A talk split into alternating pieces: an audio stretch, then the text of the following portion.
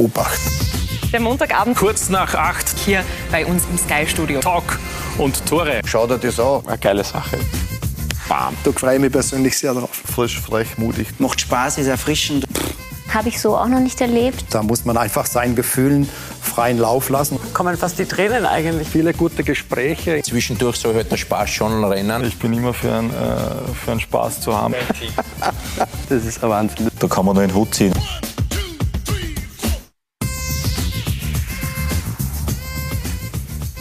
Herzlich willkommen hier im Sky Studio am Montagabend auf Sky Sport Austria zu unserem wöchentlichen Diskussionsformat Talk und Tore. Und ja, der Grunddurchgang, der ist fast zu Ende. 21 Runden sind gespielt. Die wollen wir heute ein bisschen Revue passieren lassen und auch gemeinsam auf die bevorstehende Meistergruppe blicken. Legen dabei den Fokus besonders auf zwei Vereine, unter anderem auf den Aufsteiger Austria Klagenfurt und auch auf den momentanen Zweitplatzierten in der Tabelle Sturm Graz. Dazu begrüße ich unsere Gäste, den Mittelfeldmotor von Austria Klagenfurt, Turgay Gemici Basi. Hallo. Herzlich willkommen. Den Tormann von Sturm Graz, Jörg Siebenhandel. Hallo. Servus, hallo.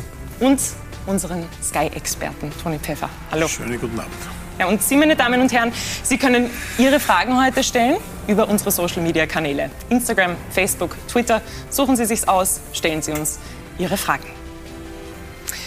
Ja, und ich würde sagen, wir beginnen. Turgay, Sie stehen ja eigentlich schon mit einem Fuß in der Meistergruppe. Gestern hätten Sie es auch schon fixieren können, hat dann nicht funktioniert. Jetzt verzögert man das Ganze um eine Woche. Nächste Woche dann das direkte Duell gegen Rapid. Aber sehen wir es positiv. Hätten Sie zu Beginn der Saison damit gerechnet, dass Sie jetzt mit der Mannschaft an dem Punkt stehen, wo Sie gerade stehen? Na, gerechnet haben wir nicht damit, auf keinen Fall. Aber ich sag mal so, dann über die Saison hinaus hat man gesehen, was wir für Qualität haben. Und wir haben uns das auf jeden Fall hart erarbeitet mit der Mannschaft. Und ja, wir hoffen einfach, dass wir jetzt den zweiten Schritt noch machen und uns für das obere Playoff auf jeden Fall qualifizieren. Jörg, bei Ihnen ist das Ganze Ganze schon seit zwei Wochen jetzt fix. Wie angenehm ist es denn, sich jetzt so ein bisschen zurücklehnen und entspannen zu können?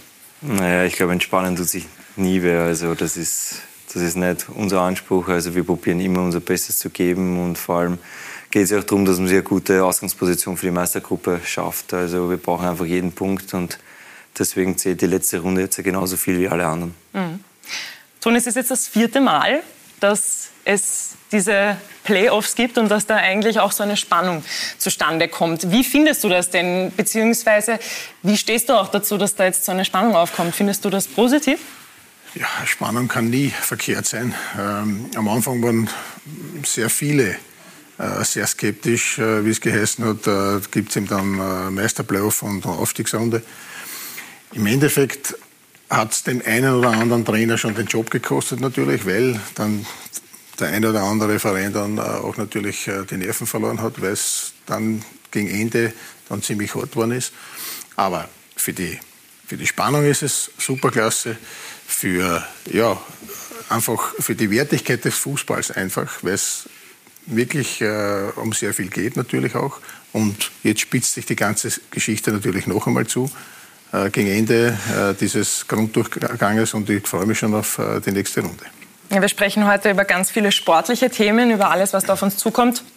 Wollen aber noch einmal einen Blick auf ein Thema werfen, das gestern ein bisschen das Sportliche überschattet hat, das auch um einiges wichtiger ist. Man merkt dann, dass Fußball doch nur nebensächlich wird, wenn solche Dinge passieren. Der Zusammenstoß von Veratschnik und Georg Teigl. Es ist zum Glück jetzt am Ende dann doch gut ausgegangen. Jörg, Ihr Bruder, der ist Tormann-Trainer bei der Austria, haben Sie gestern Kontakt mit ihm gehabt? Hat er Ihnen irgendwie erzählt, ob er da vielleicht auch was mitbekommen hat oder schon was gehört hat? Ja, wir haben mal kurz geredet, aber ja, ich glaube, die Berichterstattung war eh, war eh ziemlich klar, dass das Gott sei Dank noch ja, halbwegs gut ausgegangen ist. Also die Verletzung ist trotzdem gravierend und es ist halt Wahnsinn, wenn man es einfach mitkriegt, weil gerade auch als Goalie habe ich schon, schon viele Dinge miterlebt und auch, auch ja, viele Verletzungen gesehen und das ist halt wirklich alles, was gegen den Kopf geht, ist einfach lebensgefährlich und deswegen bin ich einfach froh, dass es gut ausgegangen ist und ich hoffe, dass wir es in nächster Zeit absolut nicht mehr sehen müssen. Mhm. Georg Teigl ist gerade im Krankenhaus und wir haben heute Bescheid bekommen, dass er eine Schädelfraktur, einen Jochbogenbruch und einen Kieferbruch hat. Er wird soweit wir bis jetzt Bescheid wissen, nicht operiert. Es geht ihm soweit gut. Trotzdem sind das schreckliche Folgen. Luka Nochoschwili ist da gestern dann eingeschritten. Wie hast du denn gesehen, wie er sich da auch sofort für ihn eingesetzt hat? unglaublich äh, couragiert und äh, einfach nur darauf aus, ein Leben retten zu wollen. Weil der hat genau gesehen, was da los ist und er hat auch selbst gesagt, er hat genau gewusst, was zu tun ist. Das ist ja auch entscheidend in so einer Geschichte, weil wenn du da stehst und du bist wie angewurzelt und kannst aber nicht helfen, ist das natürlich eine Katastrophe. Er hat alles richtig gemacht, aber auch in Wuschi, Wernitznik muss man dazu sagen, der ihn da unterstützt hat dabei. Äh, Hut ab von diesen äh, beiden Jungs, die haben eigentlich wirklich dem Georg Teigl das Leben gerettet. Mhm. Turgay, Sie haben die Situation danach wahrscheinlich auch sofort mitbekommen. Was ist Ihnen denn da durch den Kopf gegangen? Boah, ja, im ersten Gedanke war auf jeden Fall, wie es ihm geht, ob es ihm gut geht. Und ja, aber nochmal größten Respekt an die zwei WRC-Spieler, wie, wie sie ihm direkt ähm, zur Hilfe geleistet sind. Und ja, wie gesagt, größten Respekt an die beiden. Ja. Und da spielt es dann auch keine Rolle, wer gegen wen spielt. Mhm. Und auf diesem Wege wünschen wir natürlich Georg Teigl alles Gute, gute Besserung. Und ich glaube, wir können alle sagen, wir haben da aufgeatmet gestern, als das passiert ist. Ja, und damit würde ich sagen, kommen wir dann auch schon zum Sportlichen und zu dem, was sich da gestern getan hat. Es sind ja einige spannende Spiele angestanden und bevor wir auf die Spiele eingehen, wollen wir einen Blick auf die Tabelle werfen. Und da ist noch alles offen und alles möglich. So kann man sagen. Man sieht zwischen Platz 4 und Platz 8, ja, da wirklich noch alles drinnen. 4, 5 und 6 sind also noch offen. Und ja, wir haben es eh schon vorher gesagt, Jörg, Sie können sich da jetzt zurücklegen, ist alles ein bisschen entspannter für Sie, aber es kommt eine sehr, sehr spannende 22. Runde auf uns zu.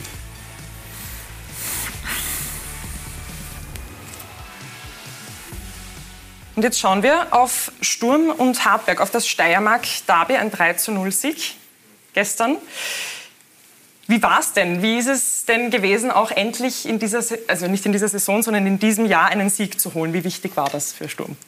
Ja, also schon eine gewisse Befreiung, weil wir einfach immer viel investiert haben und leider durch die, durch die einfachen Gegentore viel liegen lassen haben, vor allem von der Arbeit, die wir im Spiel machen. Also unser System ist ziemlich anstrengend für die Spieler. Also ich weiß, wie viel die dafür trainieren und wie hart das ist. Und wenn man dann halt solche Tore bekommt, ist es immer schade. Deswegen bin ich froh, dass ich auch zu Null spielen habe können, dass ich auch meinen Beitrag leisten habe können. Und ja, es war, glaube ich, absolut verdient. Wir haben gut gespielt, wir haben gute Chancen gehabt und wir haben Hartberg eigentlich nie aufkommen lassen. Dann schauen wir auf die Tore. Bis zur Halbzeit ist es ja 0 zu 0 gestanden und in der 56. Minute hat dann Stefan Hierländer sein erstes Saisontor gemacht. Wir sehen da jetzt alle drei Tore im Durchlauf. Das zweite kam dann von Wüttrich und das dritte ein Elfmeter von Rasmus Heulund, den er rausgeholt hat. Rasmus Heulund, was, was sagen Sie denn auch zu ihm? Was, was, was bringt er denn auch der Mannschaft?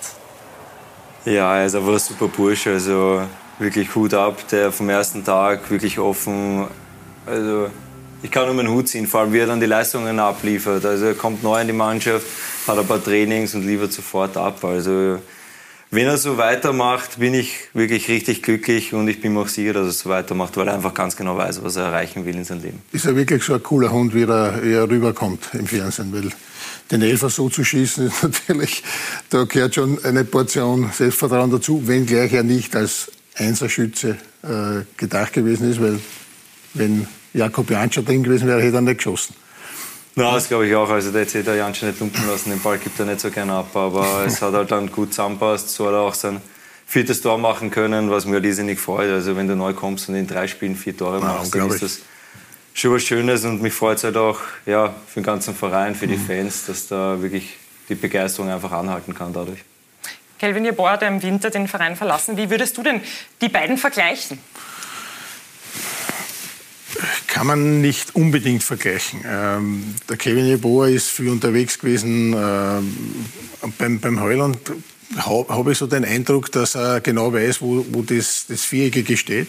Und äh, auf, aufgrund sein, oder ob seines jungen Alters noch sehr, sehr abgeklärt schon und, und wirklich einer, der, ja, der einer ist, so wie, ich sage jetzt einmal ein bisschen wie, ähm, ja, wenn man Haaland anschaut, so ähnlich, der heißt nicht nur so ähnlich, sondern er, er hat auch gewisse Ähnlichkeit. Also würdest du ihn noch mit Haaland vergleichen? Naja, eher als, als mit, äh, mit dem Jeboa. Und, und das ist bestimmt einer, der, ähm, der noch für Furore sorgen könnte. Aber wichtig ist einmal, dass so einer zu uns auch herkommt. Und das, glaube ich, ist auch der Grund, ähm, von den internationalen Erfolgen, den wir und nicht nur Salzburg, sondern auch natürlich auch Sturm gehabt hat. Jetzt sind wir wieder wer in Europa und dann kannst du auch solche Talente bekommen, die du dann letztendlich dann vielleicht sogar einmal um gutes Geld auch weitergeben kannst. Wie sehen Sie denn den Vergleich mit Haaland? Ja, ist vielleicht noch ein bisschen früher, aber ich verstehe das vom, vom, vom Nordischen her, dass es gut passen könnte, aber da muss er trotzdem noch ein bisschen was abliefern, dass man ihn wirklich vergleichen kann, äh, vergleichen kann, aber er ist auf einem guten Weg, also das auf jeden Fall. Turgay, Sie lachen. Ja, ich freue mich schon auf die Duelle mit ihm dann. Es sieht schon aus wie so eine Kante. Also ich hoffe, wenn Gut, wir... da fliegen die Funken, wenn Sie jetzt zusammen Auf jeden Fall, auf jeden Fall. ja. Gut, und äh, Sie haben vorher gesagt, entspannt ist man nie wirklich. Nächste Woche dann das Duell gegen Ried. Wie geht man denn jetzt in so ein Spiel? Ist das dann auch vielleicht einfach die Vorbereitung auf die Meistergruppe oder wie stellen Sie sich da jetzt drauf ein mit der Mannschaft? Das ist so jede Woche einfach 100 Prozent, weil es einfach, ja, ich glaube, wir haben auch, ähm, ja, wir müssen einfach auch abliefern, weil es einfach eine entscheidende Phase ist und es ist ja auch dann entscheidend für die anderen Mannschaften, dass wir da einfach voll dabei sind und ja, da wollen wir nicht nachlassen, dass wir nicht irgendeine Nachrede haben. Mhm. Entscheidend für die anderen Mannschaften. Ja, für uns. Oder Zürgei? Auf jeden Fall. Es ist sehr wichtig, dass sie da gewinnen, weil ich glaube, auch wenn wir verlieren sollten und Ried nicht gewinnt, dann hätten wir es geschafft. Also jetzt mal auch von Lars abgesehen, wenn Lars jetzt nicht die beiden Spiele gewinnt und Ried auch nicht gewinnt, dann könnten wir uns sogar erlauben, dass wir in Wien verlieren, wovon wir jetzt mal nicht ausgehen. Das könnte uns dann sogar reichen. Deshalb hoffe ich, dass der da wieder zu Null spielt. Ja, das machen wir schon. Machen wir schon vielleicht. Hoffentlich. Ich glaube, der Trainer von euch wird sich schon, der hat schon nächtelang, denkt er schon auch, wie er die Rapidler schlagen kann. Auf jeden Fall. Das ist, glaube ich, das Highlight für ihn in Wien. Natürlich. Heimspiel auf eine Art und Weise. Auf jeden Fall. Ja. Gestern Ried, Sie haben es gerade angesprochen, ein 1 zu 1. Es hat nicht für den Sieg gereicht. Dann hätte es auch für die Meistergruppe gereicht. Jetzt verzögert man das Ganze um eine Woche. Der Trainer, den wir gerade auch angesprochen haben, Peter Packult, der war gestern ja nicht dabei, weil er krank war, ist. Gute Besserung an dieser Stelle natürlich auch an Peter Packult. Wie sehr hat er denn gestern gefehlt? Ja, wie gesagt, ähm, er hat uns ja vor dem Spiel auch angerufen gehabt, hat gesagt, ähm, was wir wieder, was wir tun sollen. Aber ja, ich glaube, der Scheller hat das ganz gut gemacht. Aber klar, fehlt dann der Herr Packult, wenn er dann auch mal seine Art, wenn er dann auch mal lauter wird von draußen. Das fehlt, fehlt das klar Platz. Aber wie gesagt, wir haben es trotzdem auch gut gemacht. Und ja, wie gesagt, das Unentschieden, klar nehmen wir es mit. Aber wir hatten, meiner Meinung nach, hatten wir die besseren Chancen als Ried. Und die rote Karte ist meiner Meinung nach auf keinen Fall eine rote Karte. Die muss man auf keinen Fall geben. Und wenn man die rote Karte gibt, dann muss man sich auch das Foul an Timothy anschauen. Und ja, so nehmen wir den Punkt mit und werden hoffentlich nächste Woche dann das Ticket für die oberen Playoffs ziehen. Schauen wir uns die rote Karte von gestern noch einmal an. Toni, wie siehst denn du diese Situation? Die rote Karte. Gerechtfertigt? Ja, es schaut natürlich nicht sehr schön aus. Er geht natürlich schon mit den Gestreckten voraus, das ist keine Frage. Aber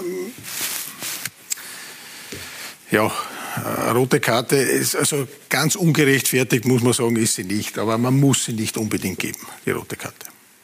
Wäre das Spiel denn anders ausgegangen, wenn da so einige Dinge dann zusammengespielt hätten, unter anderem, dass Sie zum Beispiel gerade gesagt haben, Peter Pakul da gewesen wäre, ein bisschen lauter gewesen wäre, die rote Karte vielleicht nicht gegeben worden wäre? Klar, das hat ja dann auch unsere, unseren Spiel, unser Spiel beeinflusst. Wir konnten dann nicht mehr ähm, hoch attackieren, weil wir einer weniger waren.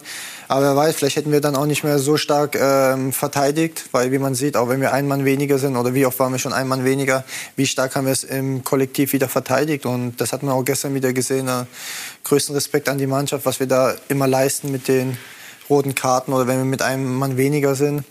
Und ja, aber wie gesagt, für mich ist das ein normale, normaler Zweikampf, wo man gelbe Karte geben kann.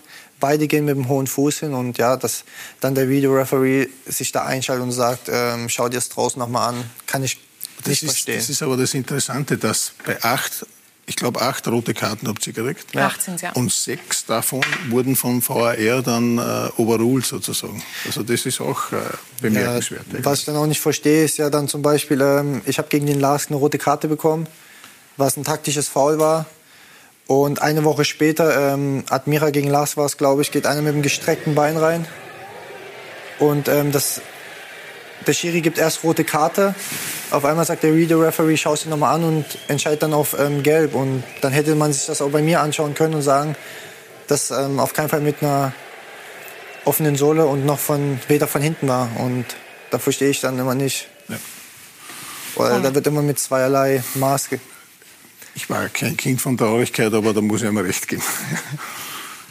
Gut, über die roten Karten werden wir später noch ein bisschen genauer sprechen. Sprechen wir jetzt noch mal über das Spiel gestern und auch über die beiden Tore. Sie waren ja an beiden beteiligt. Das erste ja. Tor war ein freier Stoß, der da von Ihnen gekommen ist. Äh, wie lassen Sie denn das Spiel gestern in Revue passieren? Ja, jetzt ist 1-0. Klar, wir wissen, dass wir durch Standards, dass wir da ähm, eine Waffe haben. Und Klar hat uns auch gestern ein Spieler gefehlt mit dem Nico, der da noch mal viel präsenter im Strafraum ist. Aber man hat auch gestern gesehen, auch wenn der Nico nicht da ist, sind wir sehr präsent im Strafraum. Und das 1-1, ja, kommen die müden Beine dazu. Der Ball kommt mir unglücklich durch die Füße und ja, fällt dann dem Nutz, glaube ich, vor die Beine.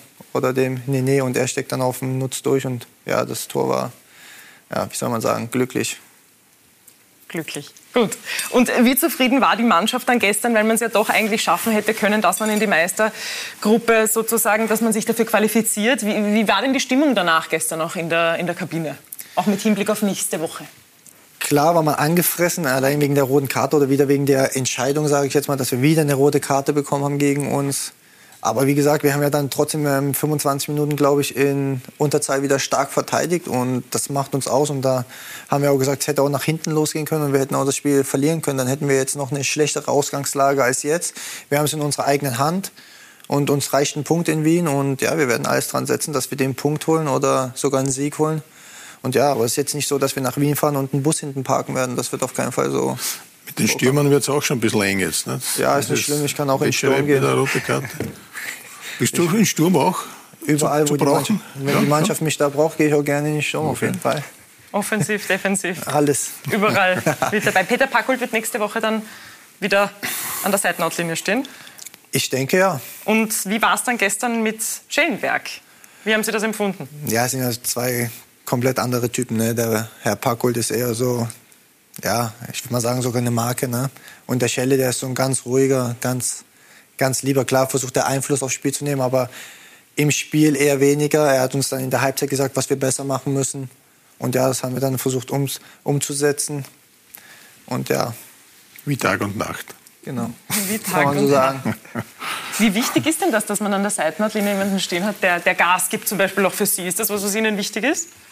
Der mal lauter wird, weil Sie das auch vorher ah, gesagt haben. Ich brauche es absolut nicht. Ich bin froh, dass hinter mir die Fans sind, dass ich einfach mein Spiel spielen kann. Und ja, also ich bin da eher der, der nicht so viele Kommandos braucht und das ist einfach für mich angenehmer. Dormann halt. Ja. Ein Dormann halt, da ist das dann doch was anderes, aber vielleicht hilft es auch, wenn man ein bisschen motiviert wird. Gut, ähm, es sind jetzt noch nicht alle Spiele gespielt. Ein Spiel in der 21. Runde, das fehlt noch. Lask gegen Salzburg. Am Mittwoch wird dieses Spiel nachgeholt. Und wir haben gute Nachrichten. 17 Spieler wurden ja in den vergangenen Wochen positiv getestet. Und heute wurden bei Salzburg Tests durchgeführt, die zu einem wesentlichen Teil negative Befunde ergeben. Das heißt, dieses Spiel kann stattfinden. Sie sehen es natürlich am Mittwoch auf Sky Sport Austria. Um 20.30 Uhr beginnt das Spiel. Davor natürlich auch die Vorberichterstattung. Genau, und sind wir ein bisschen durchgegangen, was gestern so los war, beziehungsweise an diesem Wochenende. Und ja, wie gesagt, Austria Klagenfurt hat ja immer noch die Möglichkeit, in die Meistergruppe zu kommen. Die Hoffnung ist da. Und wer hätte vor der Saison mit der Klagenfurter Austria gerechnet? Wer hätte gedacht, dass sie nach Runde 21 immer noch um die Meistergruppe mitspielen? Die Kärntner sind wohl für viele das Überraschungsteam in dieser Saison. Ronald Mann. Spannung, bis zum Schluss Klagenfurt nach wie vor mit der großen Chance auf die Meistergruppe, auch nach dem Unentschieden gegen Ried. Wir sind Aufsteiger, wir, wir wollen es unbedingt. wir haben es in der eigenen Hand. Wir werden alles daran setzen, dass wir das schaffen.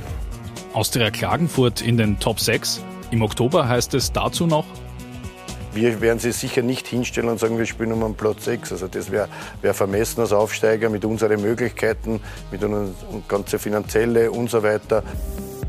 Ja, und dennoch könnte es der Aufsteiger schaffen. Der Weg hierher beeindruckend. Und das ist die Möglichkeit. Timothy Andersson! Jetzt Greil. Und der ist drin! Und Ping! Zudem sind die Kärntner in dieser Spielzeit das erste und bislang einzige Team, das Salzburg in der Liga schlägt. Gegen uns will man nicht gern spielen, vor allem wenn wir dann in Führung gehen. So meiner Meinung nach ist es so, dass sie, denke ich, uns auf die leichte Schulter genommen haben, dass sie denken, dass sie uns ähm, locker ausspielen können. Die Folgen dieses Sieges? Gemichi Basi im Ronaldo-Look. Wir dann auch schiere. Also ich bin da eins seiner Lieblingsopfer in der Mannschaft, wenn er sich immer raussucht. Also ich kann da ganz gut damit umgehen. Alles kein Problem, denn die Kärntner sind eine eingeschworene Gruppe. Sie gehen dorthin, wo es weh tut. Acht glattrote Karten, Negativrekord in der Liga. Mittlerweile sind wir es gewohnt. Ja, wir spielen schon besser mit einem Mann weniger. Wir trainieren zwar unter der Woche mittlerweile schon mit einem Mann weniger. Äh, na, Spaß beiseite. Der Erfolg der Klagenfurter hat viele Gesichter. Besonders wichtig, nicht zu vergessen, der Trainer. Immer leidenschaftlich, immer emotional.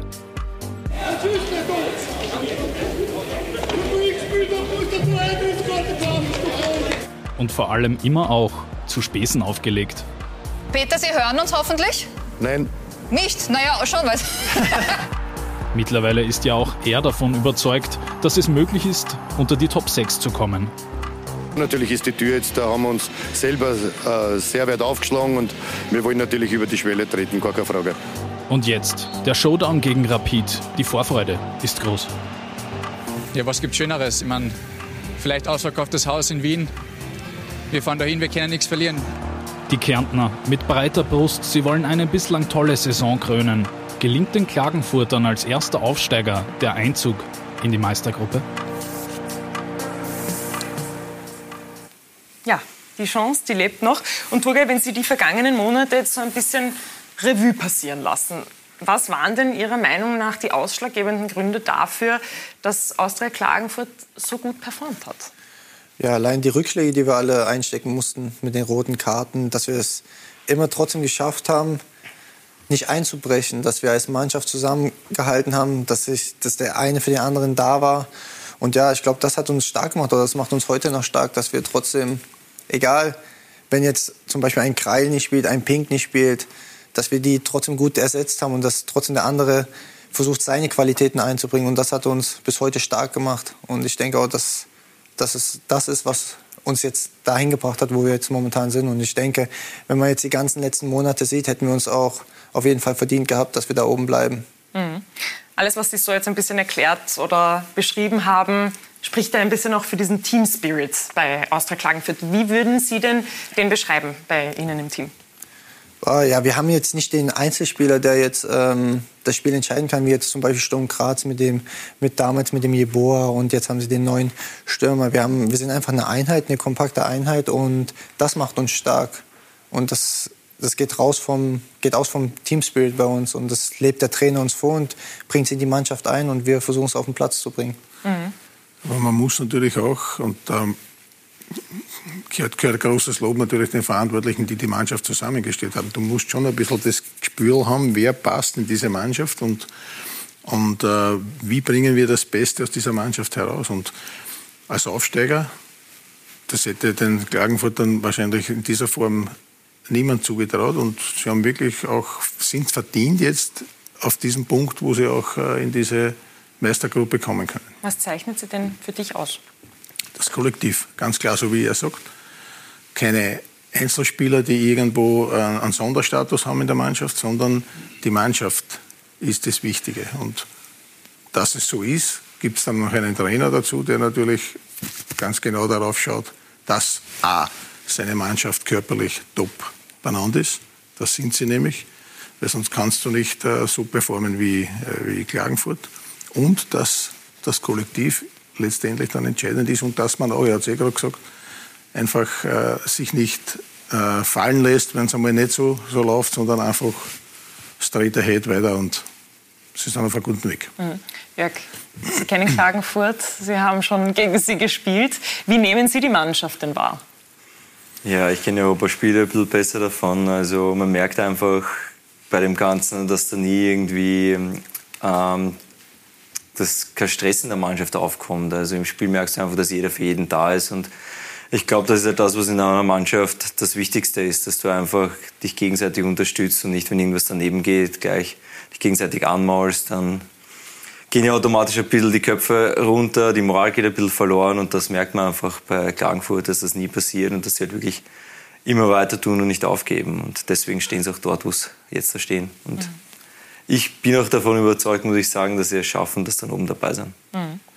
Welchen Anteil hat denn Ihr Trainer Peter Packhult an dem, wie gut es funktioniert? Ja, er hat eigentlich, ich würde sagen, den größten Anteil, weil er fordert uns jede Woche, egal wann wir, auch wenn wir mal eine Serie von zwei, Spiel, zwei Siegen in Folge hingelegt haben, er hat immer gesagt, jetzt müssen wir wieder mehr machen, jetzt müssen wir wieder mehr machen, er ist immer drauf geblieben.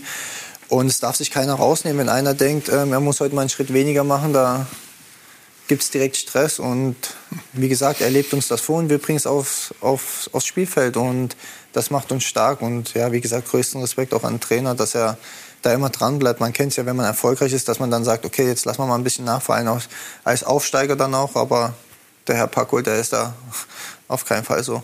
Mhm. Peter Packhult ist ein großer Name in Österreich, der schon einiges erreicht hat, unter anderem den Meistertitel auch mit Rapid. War Ihnen Peter Packhult ein Begriff, bevor Sie zu Austria Klagenfurt gekommen sind? Beziehungsweise wenn ja, was haben Sie denn so von ihm schon mal gehört oder gewusst? Ja, ich kannte ihn zu, äh, zu meiner Zeit, da war ich, glaube ich, 12 oder 13, da war er Trainer bei Dynamo Dresden, wo ich im Nachwuchs war, da kannte ich ihn. Aber da wusste ich jetzt nicht, wie er trainiert. Also klar kannte man Herr, den Herrn Packholt. Ich wusste auch, dass er von Rapid der letzte Meistertrainer ist. Aber so wie er tickt als Trainer, das wusste ich nicht. Das wusste ich dann erst, wo ich im Sommer hier war. Und, und wie tickt er? Ja, anders. Anders inwiefern? Ja, dass man eben, wie gesagt, ähm, sich gar nicht mal rausnehmen kann. Oder wenn man es war ganz lustig. Ich wollte mich mal rausnehmen bei einer Länderspielpause, wo ich dachte, okay, ich kann jetzt sagen, ich habe ein bisschen muskuläre Probleme und wir hatten das Wochenende frei. Und hatten Sie wirklich muskuläre Probleme?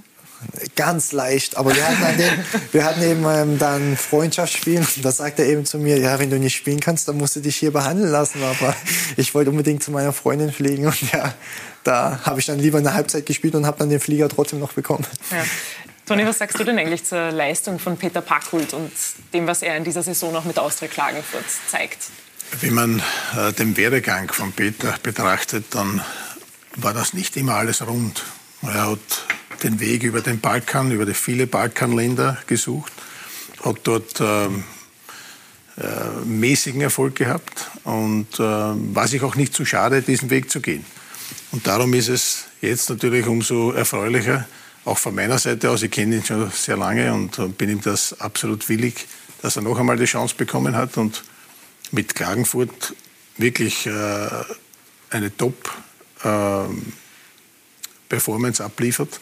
Und jetzt, ja, jetzt ist er als Aufsteiger mit dieser Mannschaft, wo eben damals schon keiner erwartet hat, dass man die St. Pöltener rausschmeißt, weil äh, geht ja nicht, nicht. Im Endeffekt sind die alle eines Besseren belehrt worden und er ist einer, der, so wie vorher gesagt, schon grübelt, wie er Rapid vielleicht ein bisschen ärgern kann und dann letztendlich äh, selbst den Schritt dazu macht, dass er mit dieser Mannschaft dann äh, in, die oberen, in die oberen Regionen kommt. Mhm. Ja, auch das wird er Sie auch gut vorbereiten. Wie schaut denn so ein Training mit Peter Packult auch aus? Ist das ein großer Unterschied zu dem, was Sie sonst so erlebt haben?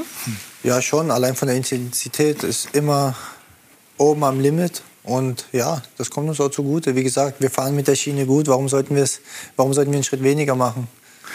Wir haben kurz vorher gesprochen und da hat er gesagt, am Anfang war es schon so, bei den Trainingseinheiten mit Peter Barkult, wie soll ich am Wochenende spielen? Ja. Also, war echt so. Hohe Intensität, und im Endeffekt ist es aber dann wirklich so, wenn du dann über den Punkt drüber bist, dass du eben diese körperliche Konsistenz hast, um eben auch wirklich zu realisieren, dann weißt du, warum du dich gequält hast. Also ist das dann auch ein Grund für die Leistung und den Teamspirit der Mannschaft, Ja, den Sie auf- dann am Wochenende auf den Platz bringen? Ja, das auf jeden Fall. Und man sieht ja auch, ähm, ich glaube, wir sind die Mannschaft, die die meisten Punkte nach Rückstand geholt hat in der Bundesliga. Und das kommt ja auch nicht von irgendwo. Ja. Und auch rote Karten mit nur zehn Mann trotzdem weiterkämpfen. Vielleicht sollten wir beim ÖFB mal nachfragen, ob wir mit, von Haus aus mit einem Mann mehr spielen könnten. Mit einem Mann weniger. Na, direkt mit einem Mann mehr, weil die gehen ja davon aus, dass wir wieder eine rote kriegen. Damit Sie dann mit elf aufhören dürfen. Ja. Genau. Okay, jetzt habe ich es verstanden. Gut. Ähm, Jörg, bei Ihnen ist es so, Christian Ilzer ist eher ein Trainer der jungen Generation, würde man jetzt sagen. Wenn Sie auch diese Geschichten von Peter Packhult hören, wie würden Sie denn das mit Christian Ilzer vergleichen, mit dem, wie Ihr Trainingsalltag sich gestaltet? Ja, zuerst einmal warte ich, dass von meinen Trainern auch irgendwann so ein legendäres Interview gibt, wie vom Herrn Backholt. Ich glaube, da hat es auch andere gegeben, die legendäre Interviews gegeben haben mal. Na, also es ist einfach, ja, man kann von einem modernen Trainer reden, wenn man, wenn man das so sagen will. Also es ist halt taktisch sehr genau alles.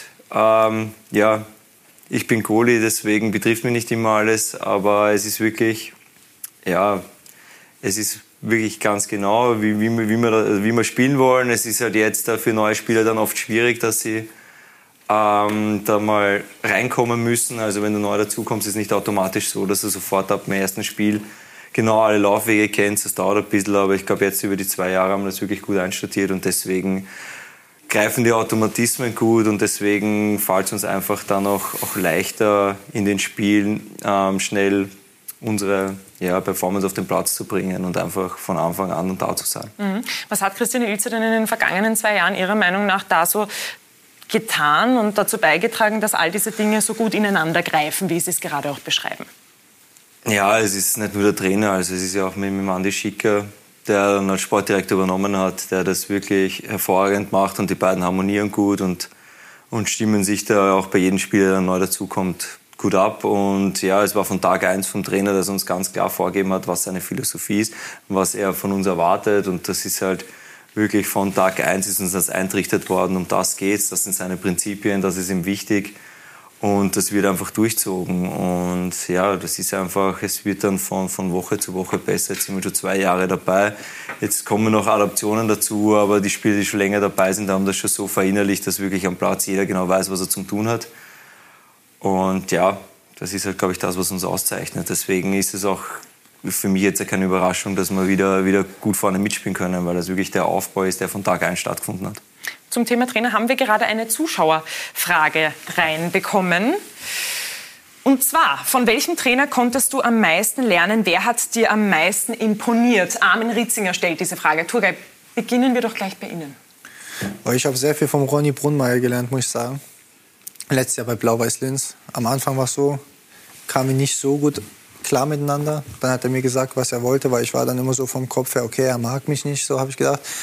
Aber dann habe ich es umgesetzt, was er wollte. Und dann muss ich sagen, er hat mir sehr viel, was taktisch angeht, auch viel äh, beigebracht. Und ja, und beim Parkour lerne ich einfach auch, dass man über die Schmerzen drüber gehen muss, dass man sich nicht immer rausnehmen kann. Mhm. Also ich muss sagen, von Herrn Packut habe ich auch relativ viel gelernt, aber auch vom Ronny Brunmeier auch sehr, sehr viel. Mhm. Jörg, Sie haben auch einige Trainer gehabt, von Ernst Baumeister über Franco Foda. Welcher war denn der, der Ihnen am meisten imponiert hat bis jetzt? Boah, ich kann äh, nicht wirklich wen rausheben, weil es jetzt echt schon, schon einige waren. Also ich bin schon ein bisschen länger dabei, deswegen sind es wirklich viele und ich habe wirklich von jedem was mitnehmen können. Manchmal kommt man erst später drauf, was eigentlich das ist, was man da gelernt hat. Weil ich habe auch Erfahrungen gemacht, die nicht so positiv waren, aber am Ende des Tages lernt man einfach daraus und kann von jedem Trainer was mitnehmen, egal wie man sich in der Situation gefühlt hat. Es kommt dann einfach auf die Perspektive drauf an, die man dann irgendwann bekommt. Aber natürlich habe ich dann auch meine Tormann-Trainer gehabt und da habe ich halt auch viel mitnehmen können. Also der Günter Geisler hat mich von meinem 15. Lebensjahr wegbegleitet und dann auch noch bei Sturm habe ich ihn dann als Sportdirektor noch gehabt und da ist dann halt auch ja, enge Bindung entstanden und er hat mal wirklich viel mitgegeben, auch von, von der Persönlichkeit her habe ich da viel lernen können, aber natürlich von meinen anderen Tormann-Trainer habe ich auch wirklich so viel mitbekommen, deswegen kann ich mich einfach glücklich schätzen, dass ich die alle gehabt habe und dass deswegen der Tormann aus mir geworden ist, der jetzt da im Tor steht. Ja, und wie Sie sagen, ist immer für einen Tormann doch eine andere Situation. Da gibt es ja immer noch einen Trainer, mit dem man dann noch ein bisschen mehr zu tun hat als auch mit Genau, dem genau. Toni, jetzt möchte ich dich fragen, wir haben jetzt viele Trainernamen gehört, über viele Trainer gesprochen. Ähm, jetzt gibt es diese enormen Unterschiede, zum Beispiel Peter Packold auf der einen Seite, über den wir gerade gesprochen haben, und dann noch Christian Ilitz und Matthias Geisle zum Beispiel in der Bundesliga. Was macht denn für dich diese Unterschiede aus? Was braucht ein Trainer heutzutage und in welche Richtung bewegen wir uns da deiner Meinung nach? Also ich gehe mal von mir aus, ich habe äh, bei 16 Jahren Austria Wien haben sie mir 16 Mal den Trainer ausgewechselt. Also lang habe ich mich nicht gewöhnen können an den Trainer. Davon war aber der Herbert Bohaska zweieinhalb Jahre. Also im Schnitt äh, ist das Jahr gar nicht ausgegangen. In was für Richtung bewegen wir uns?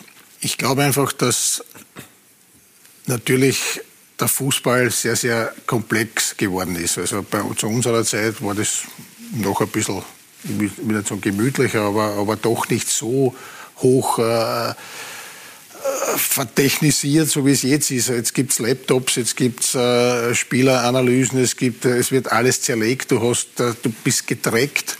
Wenn du, ja, das, du kannst da gar nicht einmal mehr irgendwo einen Weg ersparen, einen Laufweg, weil nach dem Training wird drauf gedrückt und das zeigt dir genau, in welcher Geschwindigkeit du auf diesem Weg unterwegs warst. Da sagt der Trainer, Moment einmal, da musst du schon ein bisschen Gas geben. Also es geht schon eher in diese Richtung.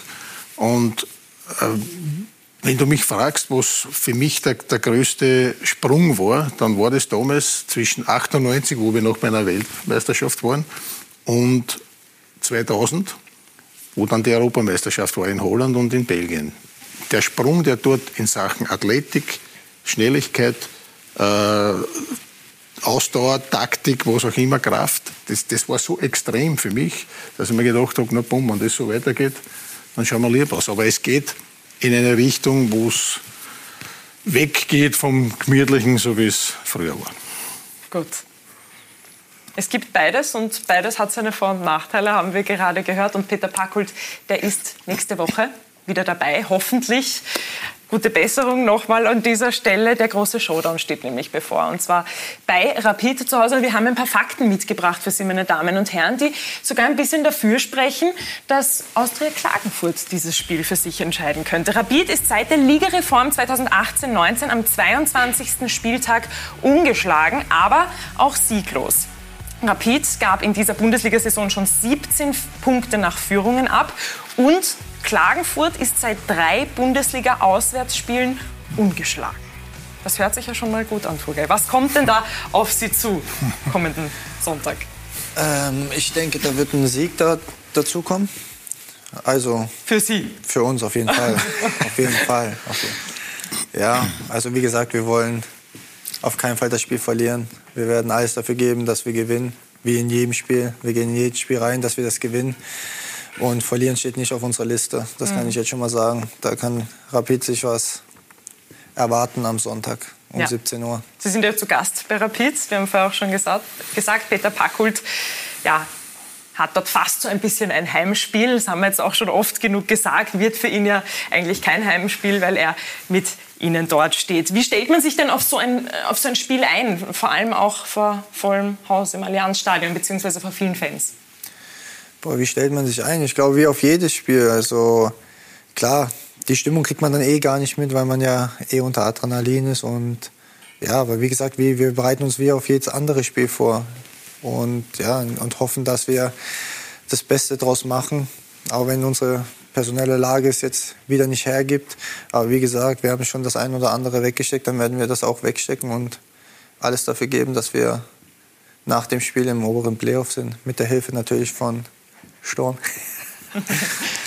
Toni Rapid hat eine gute Antwort gegeben, vor allem auch auf ihre Leistung in der Conference League. Sie haben gestern gewonnen. Wie ordnest du denn Rapid ein und vor allem wie, auch, wie charakterisierst du sie auch vor diesem Spiel gegen Austria Klagenfurt?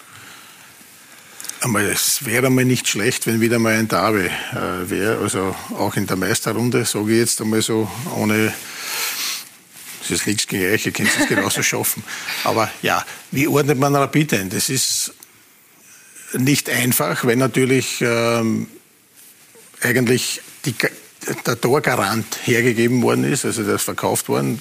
Das ist nicht einfach für so eine Mannschaft. Dann hat man das ganze Theater mit Yusuf Demir dazu gehabt, was auch nicht für den Jungen vor allem nicht, nicht ganz einfach ist.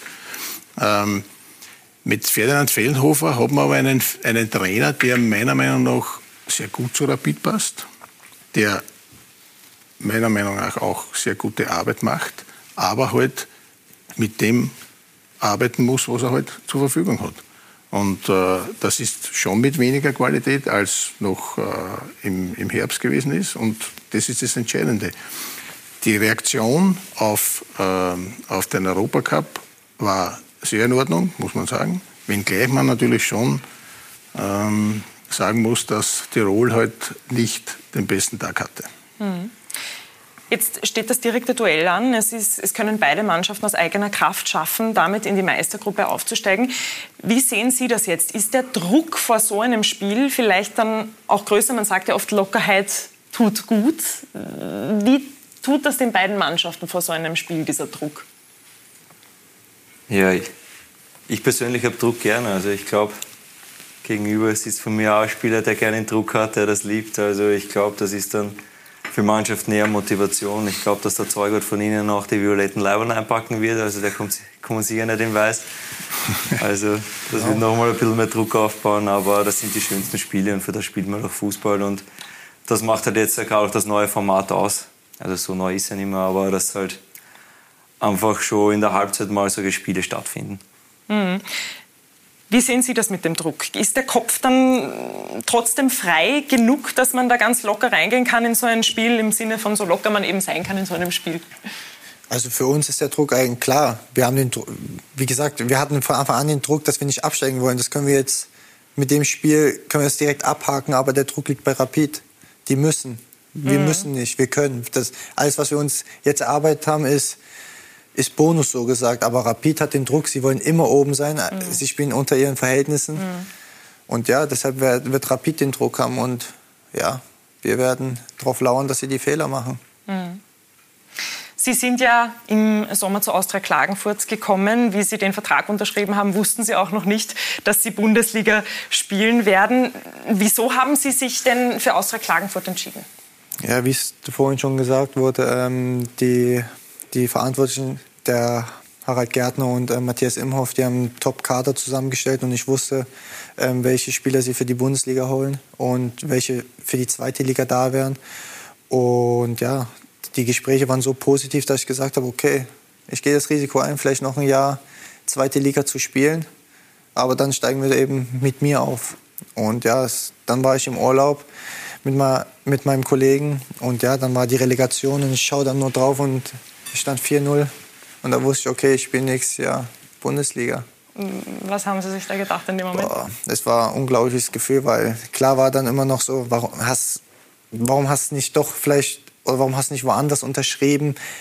Aber ja, ich bin einer, wenn ich mein Wort, äh, Wort gebe, dann halte ich das auch. Und ja, ich war unglaublich glücklich, wo es dann feststand, dass Austria Klagenfurt in die Bundesliga geht. Der mhm. das ist auch eine Entscheidungshilfe, glaube ich. Genau, das war auf jeden Fall auch dabei. Ja, und jetzt sind Sie, wir haben es vorher schon angesprochen, sowohl offensiv als auch defensiv ja, eine wunderbare Unterstützung, ein sehr, sehr wichtiger Spieler vor allem auch. Und Toni, du hast ein bisschen was vorbereitet über ja. Tugay Gemici-Basi für uns. Ja, also Turgay Cemicibasi ist natürlich einer, der ständig äh, Unruhe, für Unruhe sorgt, immer versucht, die Passwege äh, des Gegners zu stören und auch zu, den, den Angriff dann über die Seite zu lenken, wo es natürlich nicht so gefährlich ist. Das sind so die, er ist nicht äh, übermäßig, äh, wie soll ich sagen, ähm, spektakulär, aber ein sehr, sehr wichtiger Spieler für diese Mannschaft, weil er ihm auch die, Lö die Löcher stopfen kann. Wenn es in der, in, der, äh, in der Vorwärtsbewegung, haben wir jetzt dann den Offensivbereich, äh, dann sieht man, dass er natürlich in seiner Position vor der Abwehr einer ist, der natürlich immer wieder versucht, äh, so, so positioniert zu sein. Da sieht man es jetzt, äh, dass wenn ein Ballverlust ist, und da schaut man jetzt, das ist der, der Blick zurück in die Restverteidigung, äh, dass alles in Ordnung ist. Und wenn er am Ball ist, dann kann er auch einen entscheidenden Pass spielen, ähm, der hier nicht ganz für ein Tor gereicht hat. Aber ein Spieler, den man sich bei jeder Mannschaft wünscht. Okay, können Sie das unterschreiben, wie Toni Pfeffer das gerade analysiert hat? Ja, Kann ich so unterschreiben auf jeden Fall. Passt so. Danke für die das netten Worte. Ja, sehr gerne. Das sind keine netten Worte, das ist Fakt. Jetzt funktioniert sehr gut äh, bei Austria Klagenfurt für Sie. Äh, Sie haben schon einige Stationen hinter sich, unter anderem Dresden, RB Leipzig. Sie waren auch beim ersten FC Köln. Warum hat es denn so lange gebraucht, bis es bei Ihnen Klick gemacht hat? Ja, wie gesagt, ich war früher ein ganz schwieriger Typ. Also das sind so, also wie gesagt, ich war so einer, so ein Straßenkicker, bin, habe mir wenig sagen lassen. Und in Deutschland ist es eben so, wenn du nicht den Weg gehst, des, was das Nach Nachwuchsleistungszentrum mag, dann kommst du nicht mehr rauf auf den Zug. Und ich bin nicht mehr raufgekommen und deshalb habe ich den Umweg über Österreich genommen und bin damit sehr, sehr gut gefahren und bin auch sehr, sehr froh, dass ich jetzt da bin, wo ich jetzt bin, auch wenn ich vielleicht früher hätte da sein können. Aber wie gesagt, ich schaue nicht zurück und einfach Vollgas nach vorn weiter. Hm. Wer hat Ihnen denn auf Ihrem Weg da am meisten geholfen? Meine Familie, meine Mama, mein Papa, mein Bruder und vor allem auch mein Berater. Also wie gesagt, er war bei mir, wo ich ähm, noch bei einem Viertligisten, Fünftligisten in Deutschland gespielt habe. Er hat immer an mich geglaubt. Ich habe auch immer an mich geglaubt. Meine Freundin hat immer an mich geglaubt. Das ist auch für sie keine leichte Situation gewesen. Wir führen eine Fernbeziehung. Sie hat mir immer den Rücken gestärkt. Sie hat gesagt, okay, es ist dein Traum, ich unterstütze dich da. Und ja, das hat mir sehr, sehr viel Kraft gegeben und bin ihr sehr, sehr dankbar. Und sie hat auch einen großen Anteil, dass ich da jetzt bin, wo ich gerade bin. Hm. Was waren denn so die Dinge, die Sie da am, am meisten an sich auch verändern haben müssen, vielleicht einfach auch mental, damit Sie diesen Weg finden, den Sie jetzt gefunden haben und auch da sind, wo Sie sind? Ja, dass man nach einem Erfolgserlebnis nicht denkt, dass man der Beste ist, dass man immer weiterarbeitet und dass meine mentale Stärke ist meine größte Stärke, dass ich immer sage, okay, jetzt haben wir gewonnen, jetzt will ich den nächsten Sieg. Im Training gebe ich immer 100 Prozent. Ich, ich kann gar nicht verlieren, egal ob es Fußball ist, ob es Dart ist oder Tischtennis ist. Ich, kann, ich bin wirklich ein schlechter Verlierer, egal gegen wen. Und das ist meine größte Stärke. Ja, Sie haben Ihren Weg nach Österreich gefunden. Ihr erster Schritt war Karabach. Ercan Kara war dort mit Ihnen gemeinsam. Wie war denn diese Station für Sie? Ja, wir waren eine sehr, sehr erfolgreiche Mannschaft. Ich habe mit Ercan Kara zusammengespielt, mit Ümit Korkmaz.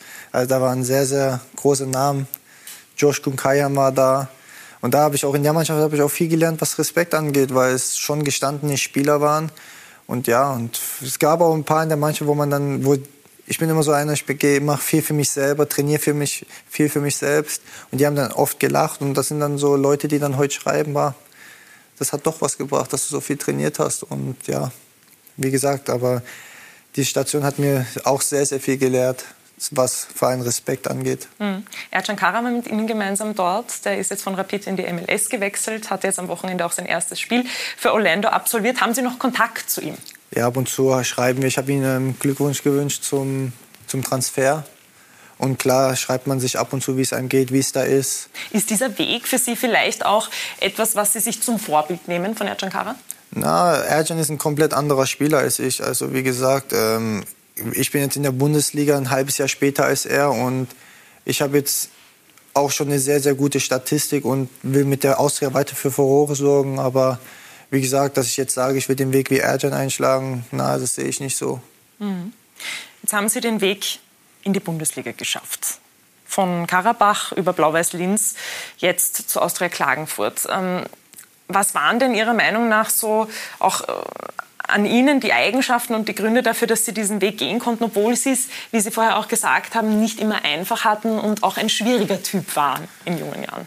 Ja, weil ich nie aufgegeben habe. Also wie gesagt, ich habe immer an mich geglaubt, auch wenn wo viele nicht mehr an mich geglaubt haben. Ich wusste, dass ich schaffen kann, wenn mir jemand die Chance gibt. Und die Chance habe ich in Österreich bekommen, bei Blau-Weiß Linz. Auch ähm, größten Dank an Tino Wawra, dass er mich da damals nach Linz geholt hat, wo das erste Jahr auch nicht ähm, sehr gut für uns lief, was finanziell angeht. Und im zweiten Jahr sind wir dann Meister geworden. Und ja, also wie gesagt, ich bin da sehr ehrgeizig und meine mentale Stärke hat mich auf jeden Fall dahin gebracht, wo ich jetzt bin. Und Mhm. ich hoffe, dass der Weg auf keinen Fall zu Ende ist. Jörg, Sie sind jetzt schon seit vielen Jahren in der Bundesliga, haben auch eine wunderbare Karriere hingelegt. Wenn Sie das jetzt auch äh, hören, wie schmal ist denn dieser Grad, es wirklich in die Bundesliga zu schaffen? Ist, ist, ist einem Profispieler das auch bewusst? Ja, definitiv.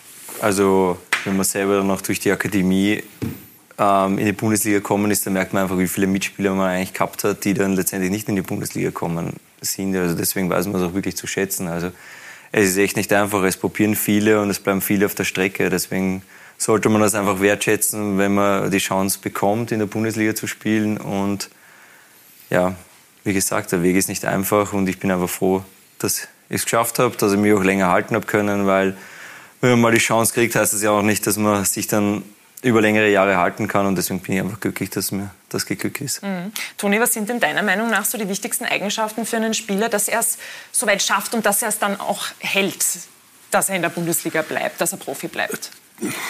Zuerst muss einmal äh, der Wille da sein, sich quälen zu wollen. Das ist einmal das Erste. Und natürlich auch, äh, dass man die Ziele, die man auch erreichen kann, äh, aber so steckt, dass sie auch erreichbar sind.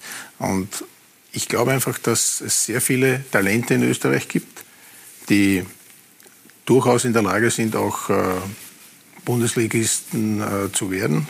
Aber es ist natürlich eines, wenn man dann wieder die Eltern anschaut, die natürlich jetzt versuchen zum Teil aus den Kindern das zu machen, was sie selbst nicht geschafft haben. Und das ist dann das Querliche an der ganzen Geschichte, dass der Druck dann so groß wird, dass äh, der nicht auszuhalten ist und nicht zu bewältigen ist. Und ich habe das schon so oft ge schon äh, Gespräche mit Eltern geführt, wo man eben gesagt hat, der Bub muss unbedingt ins Ausland. Die brechen die Schule ab und nur, dass sie bei einem äh, Zweitligisten oder was auch immer in Deutschland, wo auch immer, äh, einen Job bekommen. Was passiert dann, wenn sich der weh tut, der hat keine Ausbildung, dann sitzt er wieder daheim bei der Familie. Das sind Dinge, und in Österreich ausgebildet zu werden, ist nicht das Schlechteste. Äh, das würde ich immer wieder den Eltern sagen, lasst ihn lieber nur ein Jahr da oder lasst ihn zumindest fertig machen in der Schule, dass er seine Ausbildung hat und dann erst den nächsten Schritt. Mhm. Es, sind, es, werden nicht immer alle Alabas und, und Baumgartner, sondern es sind sehr viele, die es nicht geschafft haben. Mhm. Jörg, Sie studieren gerade auch Betriebswirtschaft. Wie wichtig war es Ihnen denn, sich auch ein zweites Standbein aufzustellen, auch etwas zu, ler also zu lernen im Sinne von auch ein Studium zu machen? Wie sehr ist Ihnen das am Herzen gelegen? Ja, das war mir immer als Ausgleich wichtig. Also ich habe mit meinem Profivertrag auch das Studium begonnen, weil ich selber wusste, okay, ich bin jetzt vierter Kohle bei Wiener Neustadt. Das heißt nicht, dass ich wirklich die Chance habe, dass ich dann in der Bundesliga lande. Also deswegen war mir es immer wichtig und ich habe dann auch gerade in meiner ähm, arbeitslosen Zeit auch ja, da mit dem Plan B einfach die Bestärkung gehabt, dass ich auch einen anderen Weg gehen kann, wenn ich es nicht mehr schaffe. Ich habe dann das Glück gehabt, dass ich nochmal zurückgekommen bin und ja, deswegen war es mir auch wichtig, dass ich es dann durchziehe. Für mich ist es einfach ein schöner Ausgleich, entspannt mich dann teilweise auch nicht immer, aber kann schon angenehm sein und man sieht auch einfach eine andere Seite vom Leben, weil Fußball ist halt dann doch, man ist immer, vor allem jetzt mit Corona in seiner Blase drinnen und so lernt man auch andere Menschen am Abseits des Fußballs kennen, die halt wirklich auch einen anderen Lebensweg haben und das, das finde ich schon recht angenehm. Aber Fußball bleibt die große Leidenschaft und macht mehr Spaß als Studieren. Ja, unterm Strich schon, kann man so sagen. Das hat jetzt relativ lang gebraucht. Hätte ich gedacht, dass diese Antwort schneller kommt. Na gut, Jörg, dann kommen wir gleich zu Sturm Graz und auch zu der Herbstsaison und auch dem Start in, in diese Saison für Sturm Graz. Wie würden Sie denn die Saison bis jetzt für Sturm Graz einordnen? Es war ja teilweise auch nicht ganz so einfach, gab ja auch kurze Tiefs. Ja, ich würde sagen, wir sind im Plan. Besser kann es immer sein, aber wenn wir jetzt den Sieg holen am Wochenende, dann haben wir so viele Punkte wie letztes Jahr. Deswegen ist das so im Grunde okay. Aber natürlich will man immer mehr. Aber es war halt jetzt im Herbst auch mit den internationalen Spielen schon ein dichtes Programm. Also ich habe es immer gehört, das ist mit, der, mit den englischen Runden, das wird anstrengender. Ich habe mir trotzdem gedacht, das bringt mir schon gut rüber. Aber wenn man dann wirklich drinnen ist, ist das wirklich richtig hart, auch mit den ganzen Reisen. Wir haben dann zwischendurch auch die Corona-Fälle gehabt, die natürlich alles auch noch ein bisschen schwerer gemacht haben. Aber unterm Strich sind wir, glaube ich, gut durchgekommen, auch wenn da ein paar Niederlagen dabei sind, die wir, die wir uns ersparen hätten können. Aber das, das passiert dann einfach. Und ja, es wird dann ab und zu Druck gemacht, aber wir haben in der Mannschaft uns nie einen, ja, einen Druck aufkommen lassen und deswegen passt das ganz gut. Ja, Sturm ist gut in die Saison gestartet. Zwischendurch gab es einige Dinge, die man sich ersparen hätte können. Aber das hat die Grazer nicht davon abgehalten, sich vor zwei Wochen endlich für die Meistergruppe zu qualifizieren. Ronald Mann. Gestern Sturm gegen Hartberg, eine klare Angelegenheit. Die Grazer 2022 nach zwei Remis, der erste Sieg in diesem Jahr. Das war schon extrem wichtig für, für die Meistergruppe, für den Kampf um die Europacup-Plätze. Da ist äh, äh, die Punkte, die wir jetzt noch mitnehmen können, äh, sind extrem wichtig. Äh, wenn man schaut, was, was die anderen Mannschaften machen, äh, haben wir heute richtig einen coolen Step gemacht. Bei so einem Auftritt könnte man fast auf einen vergessen. Aber wenn ein Team zu Null spielt, darf man doch nicht auf den Torwart vergessen. Er hat eine, richtig äh, große, eine einzige Großchance von Hartbeck, die hat er zunichte gemacht. Dadurch äh, ist einfach ein Tormann so wichtig. Er hat nicht viel zu tun gehabt, aber war in den äh, richtigen Momenten dann extrem souverän. Und das nicht zum ersten Mal in dieser Saison. Siebenhandel. Gute Parade von Siebenhandel. Fußabwehr Siebenhandel. Das hat er gut gemacht. Und wieder Siebenhandel der Sieger. Jörg Siebenhandel mit der Parade. Und zwar mit der ausgezeichneten. Es stellt sich die Frage, wie viele Punkte, wie viele Siege haben Sie Sturm schon gerettet? Ja, ich, ich zähle nicht mit. Also ich will einfach jedes Mal meine beste Leistung abliefern. Ich will immer das Beste am Platz bringen. Siebenhandel einer, der sich Interviews stellt, wenn es läuft, wenn es nicht läuft und auch dann, wenn er selbst patzt. Klar denkt man mal drüber nach, warum jetzt zweimal hintereinander, aber wenn man sich dann damit auseinandersetzt und das Ganze ein bisschen, ein bisschen durcharbeitet, dann kommt man auf gewisse Sachen drauf und dann weiß man auch, okay, unterm Strich waren es nur die zwei Szenen, der Rest war gut, also warum sollte ich jetzt da Angst haben, dass ich im nächsten Spiel wieder einen Fehler mache? Das, das macht keinen Sinn und das hilft auch niemandem, wenn ich so denken will. Siebenhandel, selbstreflektierend, selbstkritisch. Einer, der die Richtung vorgibt, einer, der geschätzt wird. Jörg Siebenhandel ist ein sehr intelligenter Mensch, äh, oft einmal zu intelligent. Äh, das Diskutieren ist dann oft einmal schwer mit ihm, aber er ist ein super Typ. Er ist ein absoluter Führungsspieler in unserer Mannschaft. Ähm, er hat ja neben, neben dem Fußball hat er auch noch äh, seine Themen. Er ist jetzt auch der jede, jedes Zeitfenster nützt. Ein sehr, sehr intelligenter Bursche. Wenn es Strafen gibt, kassiert er das Geld ein, weißt Das ist immer, immer sehr, sehr streng, aber es braucht es auch. Jörg Siebenhandel, eben ein Leistungsträger in jeglicher Hinsicht und längst nicht mehr wegzudenken. In Graz. Wir haben das dann hingeschoben irgendwann. ja, Gregory Wüttrich hat gerade gesagt, Sie sind sehr streng mit der Mannschaftskasse. Sind Sie so ein strenger Typ? Nein, nicht immer, aber die Zahlungsmoral passt manchmal nicht und das stört mich dann ein bisschen. Also, wie wir schon geredet haben, bei Betriebswirtschaft muss man auch mal genau sein und deswegen stört mich das und dann wähle ich mich halt auch. Du Sie haben gerade gesagt, so wirkt er auch. Warum? Ja, so kommt er rüber. So, er kommt von außen so ruhig rüber, aber ich glaube dann, wenn es ums Bezahlen geht, da ist er on point. Na gut, dann schauen wir ein bisschen aufs Sportliche, über das wir jetzt auch schon einiges gehört haben. Jörg, wie hat sich denn Sturm Graz jetzt auch in dieser Saison unter Christian Ilzer entwickelt mit allem, was Sie erlebt haben? Ja, es war halt jetzt ein nächster Step einfach dabei mit einem internationalen Geschäft. Das war uns einfach irrsinnig wichtig, dass wir in die Gruppenphase kommen. Weil das einfach ja, dann noch zeigt, dass wir wirklich die Entwicklung in die nächste Saison mitziehen können. Wir waren schon einmal Cupsieger und da sind wir dann mannschaftlich ein bisschen auseinandergebrochen und das wollte ich auf keinen Fall nochmal erleben. Deswegen war ich dann einfach glücklich, dass wir den nächsten Step geschafft haben und vor allem mit der Europa League dann mit den Spielen, dass sich auch jeder Spieler weiterentwickeln kann, weil das ist halt dann nochmal ein anderes Niveau. Die österreichische Bundesliga ist wirklich top. man sieht auch international, dass alle Mannschaften wirklich gut dabei sind, dass sie sich auch qualifizieren für die nächsten Runden. Aber wenn du halt dann solche drei Mannschaften in der Gruppe hast, das ist halt ja was Außergewöhnliches und ja, da kann man einfach viel mitnehmen von den Spielen. Was waren so die größten Learnings? Was hat die Mannschaft mitgenommen? Ja, dass wir einfach auch gegen diese Mannschaften eine gute Chance haben. Man geht mit, beim ersten Spiel mit einem gewissen Respekt gegen Monaco rein und am Ende stehst du dann da und denkst, ja, hätten wir den Respekt von Anfang an abgekauft, dann hätten wir das Spiel auch gewinnen können. Und das ist halt dann im Nachhinein ein bisschen schade, aber das ist halt der Lerneffekt, wenn du halt wirklich eine junge Mannschaft hast, die halt noch nicht so viele internationale Spiele in den Beinen hat, dann, dann gehört das dazu. Und deswegen freut es mich auch, dass wir jetzt auf einem guten Weg sind, dass wir uns vorne etablieren können und dass wir die Erfahrungen dann im nächsten Jahr vielleicht in einer Gruppenphase dann ja, ausnutzen können. Mhm. Ja, und man lernt sich auch als Team einiges als Mannschaft und, und wächst auch gut zusammen. Toni, wie wichtig ist es denn für einen Trainer wie Christian Ilz oder generell für einen Trainer, dass er auf solche Stützen auch zurückgreifen kann, wie Jörg Siemelhandel, wie Hirländer, wie Janscha in, in so einer Mannschaft, um dieses Gruppengefüge auch gut zusammenzuhalten, solche Stützen zu haben? Das ist enorm wichtig und man sieht natürlich bei den Salzburgern zum Beispiel, dass eben sehr viele junge Spieler äh, da zu Werke gehen. Aber auch hier hat man eben äh, nicht umsonst äh, den äh, Junusovic geholt, um eben einen, einen Spieler zu haben, der das Spiel ordnet.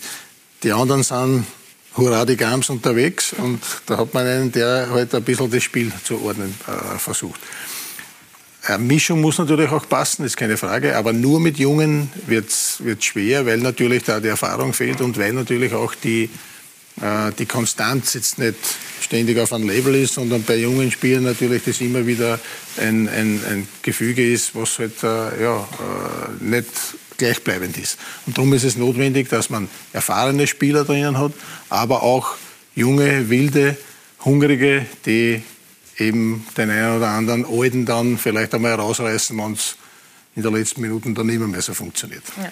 Wir haben vorher über jüngere Trainer gesprochen. Jetzt entwickeln sich auch Mannschaften immer mehr dahin, dass sie jünger werden. Wie wichtig ist denn Ihrer Meinung nach, und Sie sind ganz sicher eine Stütze bei Sturm Graz, diese Balance zwischen jungen Spielern und diesen Stützen in einer Mannschaft? Ja, ich glaube, dass es halt ein paar erfahrene Spieler braucht. Also nur mit Jungen ist es dann oft schwer, dass man, dass man dann halt in schwierigen Situationen den Weg beibehalten kann. Also ich glaube, wir haben da wirklich einige Spieler, so wie in Hirli und in Janci auch. Der Hirli ist einfach unser Kapitän, ein irrsinniger Diplomat, der dann alle mitnehmen kann. Der Janci ist einfach, ja, den kannst du einfach den Ball geben und du weißt, es funktioniert. Also, wenn und wer ist am genauesten von, von den dreien jetzt, weil wir vorher über die Mannschaftskasse gesprochen haben? ja, der im orangenen Leiberl, also. ah, okay, gut. Das, das bleibt mal halt hängen. Ich mache es auch gern und ich kann mit der Rolle auch leben. Okay, also, gut. ja.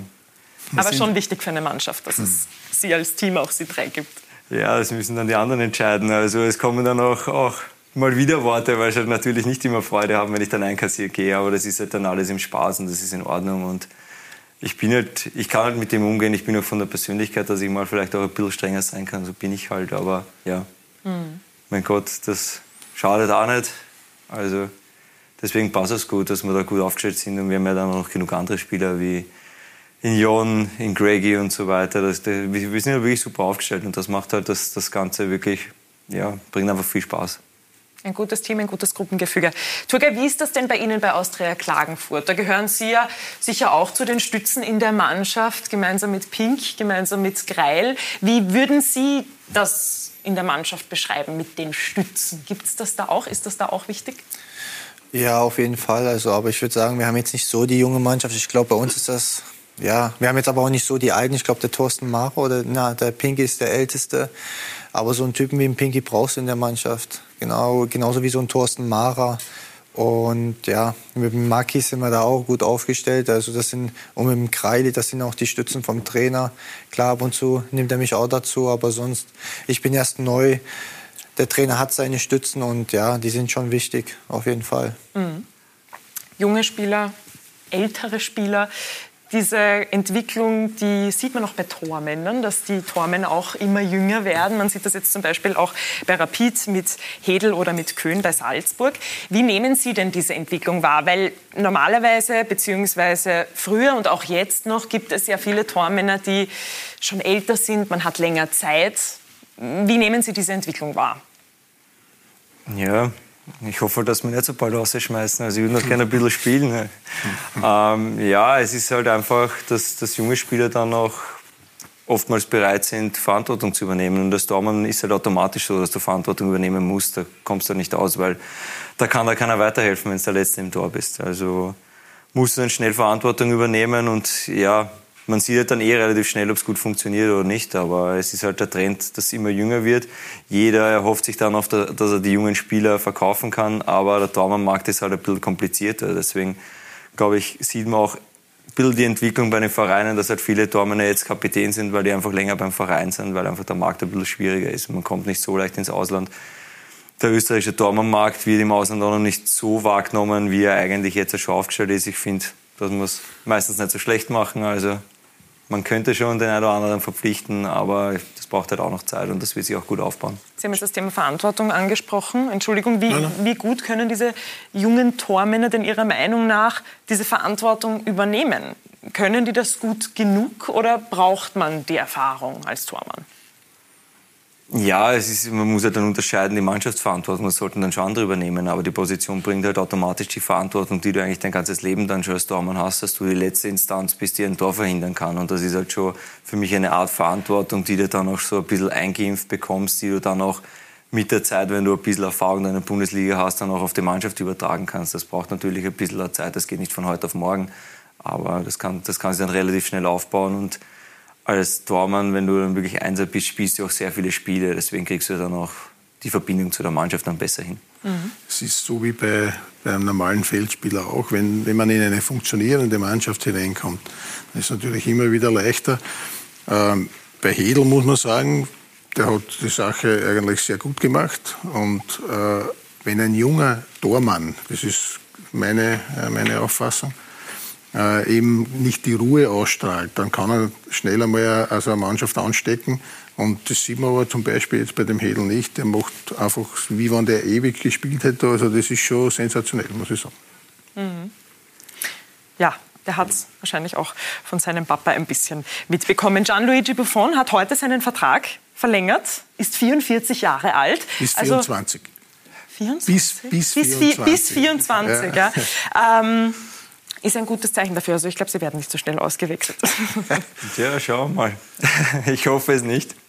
Aber der Körper muss halt auch mitspielen. Also es ist eh bemerkenswert, dass er im Thema Alter noch solche Leistungen bringen kann. Aber man sieht halt bei ihm einfach, was die Leidenschaft ausmacht. Also ja. selten an Dormen erlebt, dass so eine Leidenschaft ausstrahlt und auch wirklich auch auf die anderen Spiele übertragen kann. Also es gibt ja dann diverse Dokumentationen, die man sich anschauen kann und und da kriegt man einfach das Gefühl, der will es jeden Tag zu 100 Prozent. Und das ist einfach das, was es dann ausmacht, dass du in dem Alter noch so performen kannst. Da braucht er den Italienern ja nur zuhören, wenn sie die Hymne singen, oder? Ja. Das sagt alles aus. Mhm. Sie haben gemeinsam mit Ihrem Bruder auch eine Tormannschule gegründet. Also Sie beschäftigen sich auch damit, dass Sie sozusagen in die Zukunft investieren, eben auch in die jungen Menschen. Warum war Ihnen denn das wichtig? Ging es Ihnen da darum, auch vielleicht einfach es zu tun, weil es ein logischer Schritt ist für einen Tormann? Ja, klar. Also ich habe mich da noch beschäftigt mit, mit dem Tormann-Trainers-Dasein, aber ich habe nur ein bisschen Zeit. Wie man sieht, mein Bruder ist jetzt schon mittendrin. Also wenn man sich die letzten Ergebnisse anschaut, dürfte das wirklich gut machen. Also es freut mich richtig, dass sie jetzt da auch geschafft haben, den Sprung nach oben zu schaffen mit den drei Siegen. Und ja, die Tormannschule war halt dann so ein Weg, dass wir gesagt haben, ja, wir schauen uns das an. Wir wollen natürlich junge, junge Torleute einfach zum Sport bringen. Gerade jetzt in der Corona-Zeit merkt man auch, dass das für für Kinder sehr, sehr schwer wird, weil dann immer wieder die Sperren kommen sind, dass du halt keine Trainings veranstalten darfst, dass du halt so vorsichtig sein musst, was alles gut ist, aber es ist halt für die Kinder im Sport einfach schwierig. Durch die ganze Elektronik und so weiter kommen viele Kinder vom Sport ab und das ist, glaube ich, allgemein in der Gesellschaft ein Problem und wenn wir dann mit der Daumenschule ein bisschen gegensteuern können, dass die Kinder beim Sport bleiben, dann, dann würde mich das einfach irrsinnig freuen und ich hoffe, dass jetzt dann auch die Kinder zum Sport wieder zurückfinden. Mhm. Turgay, wie ist denn das bei Ihnen jetzt auch, wenn Sie, wenn Sie in die Zukunft blicken? Wo sehen, wo sehen Sie sich denn? Also ich hoffe, dass ich noch bis 35 eine gute Karriere hinlegen kann.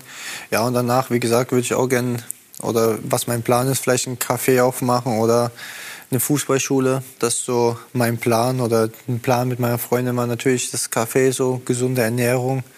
Aber ich hätte auch Spaß, so ähm, Kids vielleicht meine Erfahrungen mitzuteilen. Und ja, das sind so die Pläne, die ich habe. Mein Papa hat ein Restaurant. Das würde ich auch am liebsten übernehmen. Aber wie gesagt, mein Papa hat mir da immer die Absicherung gegeben, neben dem Fußball, dass ich meine Schule zwar machen soll, aber dann nach der Schule darf ich mich gerne auf den Fußball konzentrieren.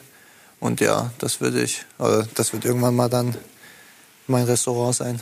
Genau. Wir haben eine kurze Zuschauerfrage reinbekommen, auch äh, für Sie. Wirst du nächste Saison auch noch in Klagenfurt spielen, fragt David HLP 14. Was sagen Sie? Ja, wie gesagt, ich habe bis 24 Vertrag und ja, dass sich jetzt der ein oder andere Spieler in den Fokus gespielt hat, ist immer so, wenn du erfolgreich bist. Aber wie gesagt, mein Fokus ist voll und ganz auf die Austria. Wir haben jetzt eine schwere Aufgabe am Sonntag vor uns und ja, der Rest wird im Sommer dann werden wir im Sommer dann sehen. Ja, Toni, deine Einschätzung noch? Zu Turgay. Wir sind nämlich schon am Ende der Sendung angelangt. Wo siehst du ihn denn in den kommenden Jahren? Eine kurze Einschätzung. In Österreich oder vielleicht auch woanders? Also ich würde Klagenfurt raten, dass er auf alle Fälle noch bis Ende seines Vertrages bleibt, weil er doch irgendwas wie eine Absicherung im, äh, vor der Abwehr ist. Ein unglaublich wichtiger Spieler. Und darum äh, ist er nicht wegzudenken aus dieser Mannschaft. Mhm. Er will natürlich, das ist ganz normal, dass er irgendwo einmal den Weg äh, zu einer vielleicht besseren Liga oder was auch immer findet, dann wird er das auch schaffen, glaube ich, wenn er das macht, was er eben gerade gesagt hat, dass er vom Mentalen so stark ist und auch weiß, was er zu tun hat. Und wünsche ihm alles Gute, dass er das auch erreicht. Dankeschön. Gut, Dankeschön, dass Sie heute hier waren. Es hat mich sehr gefreut. Es war ein sehr angeregtes und angenehmes Gespräch. Und danke auch an Sie, meine Damen und Herren, dass Sie heute mit dabei waren. Am Wochenende stehen einige sehr spannende Entscheidungen an. Da freuen wir uns natürlich drauf, wenn Sie mit dabei sind. Am Mittwoch auch noch ein Spiel. Und wir sehen uns nächste Woche wieder am Montag bei Talk und Tore.